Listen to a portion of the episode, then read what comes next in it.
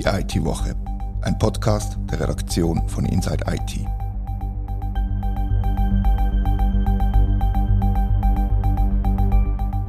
Herzlich willkommen zur IT-Woche. Ein bisschen mehr als ein Jahr ist es her, als ChatGPT lanciert wurde und jetzt ist die EU soweit mit der Regulierung.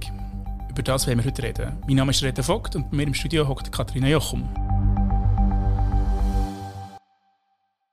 Macht sich die EU wirklich erst seit dem Erscheinen von ChatGPT Gedanken zur KI-Regulierung? Nein, nein, die EU ist schon viel länger dran mit dem AI Act. Das ist schon seit ein paar Jahren in Arbeit. Der Zeitplan hat sich wegen ChatGPT nicht groß verändert, aber es hat natürlich ganz viele neue Fragen über mögliche Konsequenzen von, von generativer KI gegeben womit es natürlich äh, viele Diskussionen um zum Beispiel die Risiken von solchen Systemen gegeben hat. Aber nein, um deine Frage kurz zu beantworten, nein, natürlich nicht. Aber es hat ein langes Hin und Her gegeben, speziell gerade im letzten Jahr. Also, mhm. seit zumindest die Aufmerksamkeit für die Regulierung hat stark zugenommen mit ChatGPT, das kann man glaube ich schon so sagen, oder? Ja, auf jeden Fall. Ich denke, viel hat damit zu tun, dass der breiten Masse und auch der Medien vielleicht ein bisschen bewusster geworden ist, was, was KI alles kann oder könnte. Und weil der AI Act von der EU sich in der finalen Züg ähm, befindet, ist natürlich die Aufmerksamkeit auch groß. Man hofft oder wartet, auf was passiert und wie stark eingegriffen wird und was konkret reguliert wird. Das heißt, es ist eine fast finale Fassung ist eigentlich da, vielleicht noch nicht ganz, das weiß ich nicht so genau. Aber es hat doch letztes Jahr schon eine Einigung gegeben. Ja, genau. In der EU ist man sich am Ende letztes Jahr im Dezember ist eine vorläufige Fassung da gewesen. Die ist quasi final gewesen, aber noch nicht ganz. Die Fassung, die jetzt geleakt worden ist, wird in dieser Version der Länder vorgelegt. Ist eigentlich jetzt nur ein formaler Prozess. Die können das sichten, abstempeln, wieder zurückstecken und dann gibt es nochmal zwei, drei Sitzungen. Der Zeitplan im Moment ist so, dass im Februar final Ja gesagt oder Nein gesagt wird und dann ab April soll es dann komplett abgeschlossen sein. Und was steht denn jetzt in dieser Fassung, die geleakt wurde? Eben, es ist ein Dokument geleakt worden. Man, ob absichtlich oder nicht absichtlich, da kann man darüber spekulieren. Es gibt ja auch ungewöhnliche Massnahmen, so Sachen in die Vernehmlassung zu geben. Mhm. ja, was, was steht da drin? Also ich habe mich nicht durch alles gekämpft. Das sind 900 Seiten Gesetzestext. Das liest man jetzt nicht so auf die Schnelle. Aber ich habe sehr viel Kommentar gelesen. Eben, wir haben schon gesagt, im Dezember ist der große Teil von der Regulierung von dem Paket ist eigentlich schon gestanden. Und am Grundsatz von damals hat sich in dem Sinn nicht so viel geändert, weil die EU will oder hebt sich nach dem Prinzip, dass Anwendungen reguliert werden sollen und nicht Technologie reguliert. Da können wir vielleicht nachher nochmal schnell darauf zurückkommen. Das ist vielleicht nicht ganz gelungen. Und der ganz große Ansatz, wo wir auch schon viel darüber geschrieben haben, ist eben das Risikobasierte. Es wird unterschieden zwischen System, KI-System mit großem Risiko oder mit kleinem Risiko. Ganz ohne minimales Risiko, nur zum Beispiel nennen, wäre zum Beispiel ein Spamfilter. Mei, wenn der nicht richtig funktioniert, da geht jetzt die Welt nicht unter. Ist ärgerlich, aber ist jetzt nicht ein neues Risiko, das mit KI kommt. Hast du Feedback gefunden zu dem gleichen Entwurf aus den, aus den Ländern? Gibt es Länder, die das zum Beispiel kritisch beurteilen? Ja, es gibt kleine Opposition, alle voran ist Frankreich und Deutschland. Also eben die Länder haben jetzt sehr wenig Zeit, um die neue, die neue Fassung ähm, zu lesen und zu kommentieren. Es wird so halb erwartet, dass sich Frankreich und Deutschland dagegen stellen, aber man geht davon aus, dass es nicht gross genug ähm, Opposition quasi gibt, um jetzt den Text, wie er ist, zu kippen.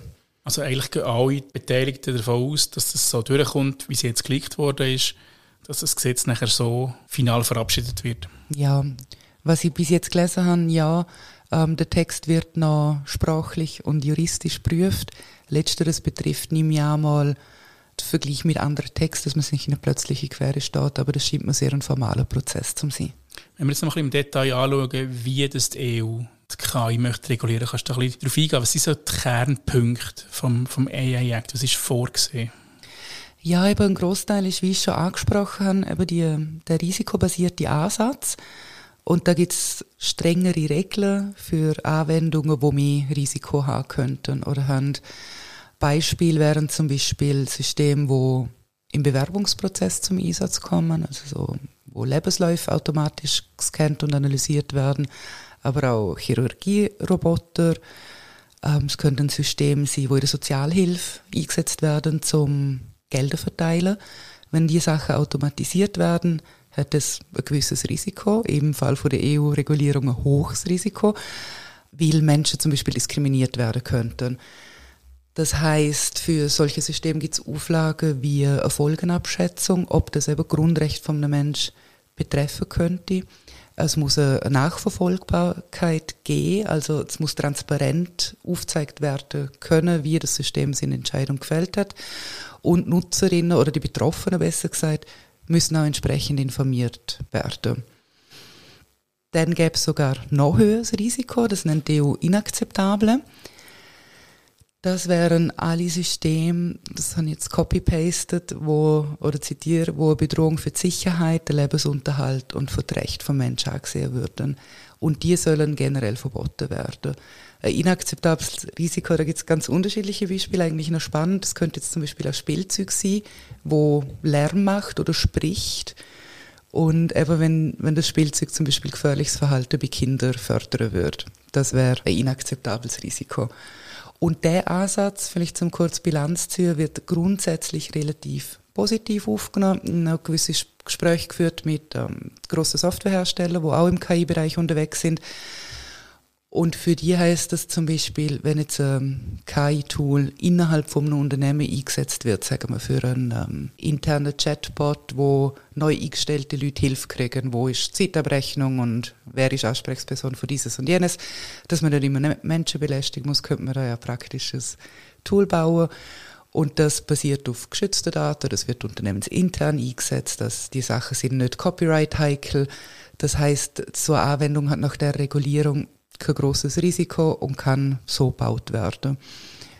Es gibt Kritik eher aus der Menschenrechtsseite, sage ich jetzt mal, wo jetzt gerade bei diesen Hochrisikosystemen wird kritisiert, dass es zu viele Schlupflöcher möglicherweise gäbe. Für was zum Beispiel? Ähm, ein großes Beispiel ist Gesichtserkennung. Ähm, also es wäre eine Bearbeitung von biometrischen Daten.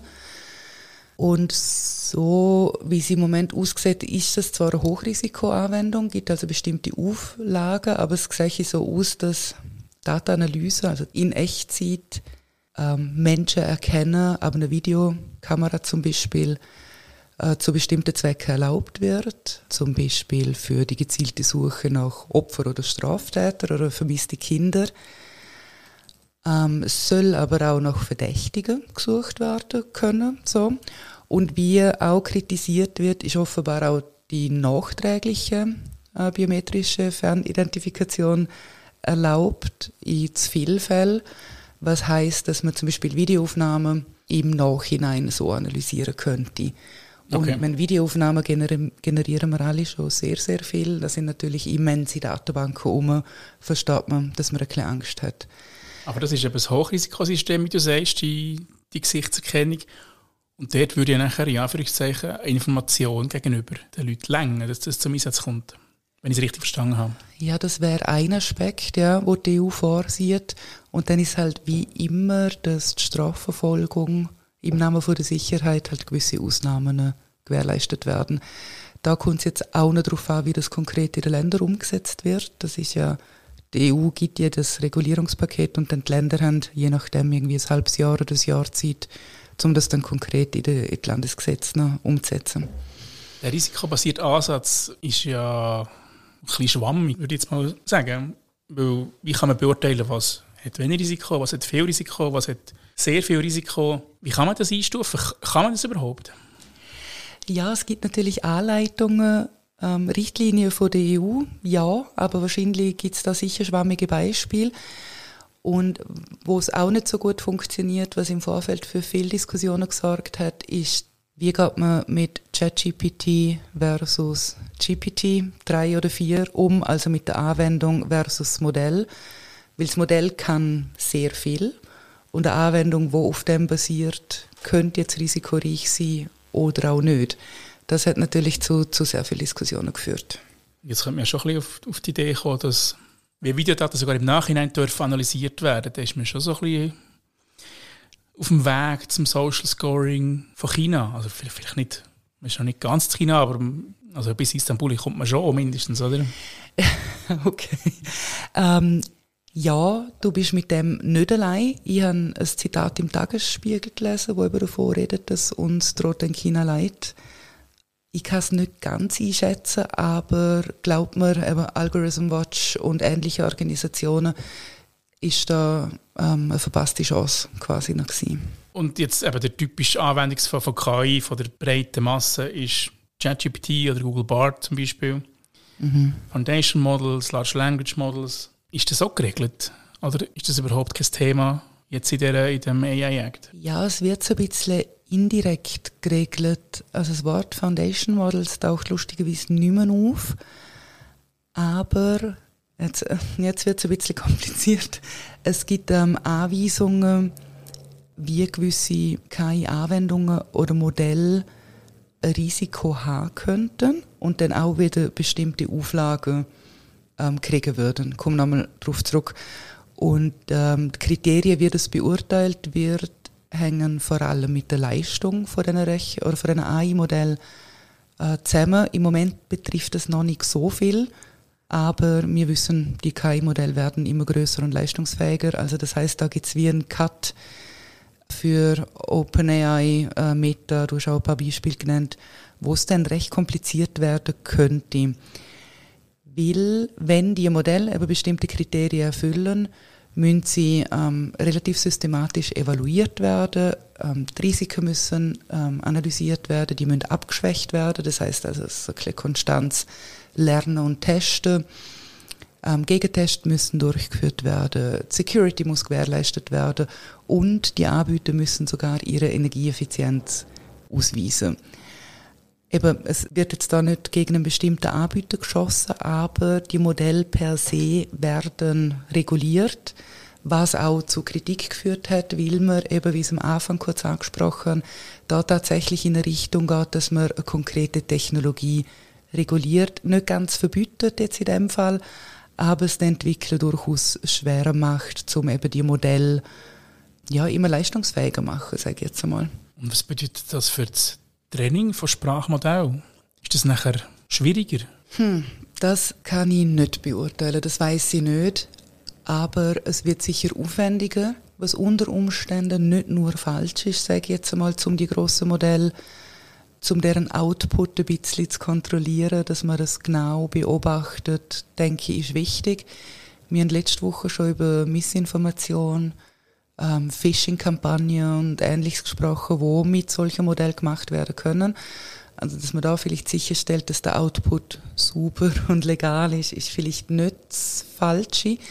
Was ich aber gelesen habe in diesem Zusammenhang, ist, dass sich das im wissenschaftlichen Ecke auswirken könnte weil es eben in der Forschung und Entwicklung viel komplizierter wird, um die Modelle zu bauen, eben gerade wenn nicht große finanzielle Mittel dahinter stecken. Haben schon ein paar Mal geschrieben, wie teuer die KI-Modelle eigentlich sind und wie viele Milliarden in die Entwicklung hineingesteckt werden. Das kann natürlich eine Hochschule sich nicht leisten.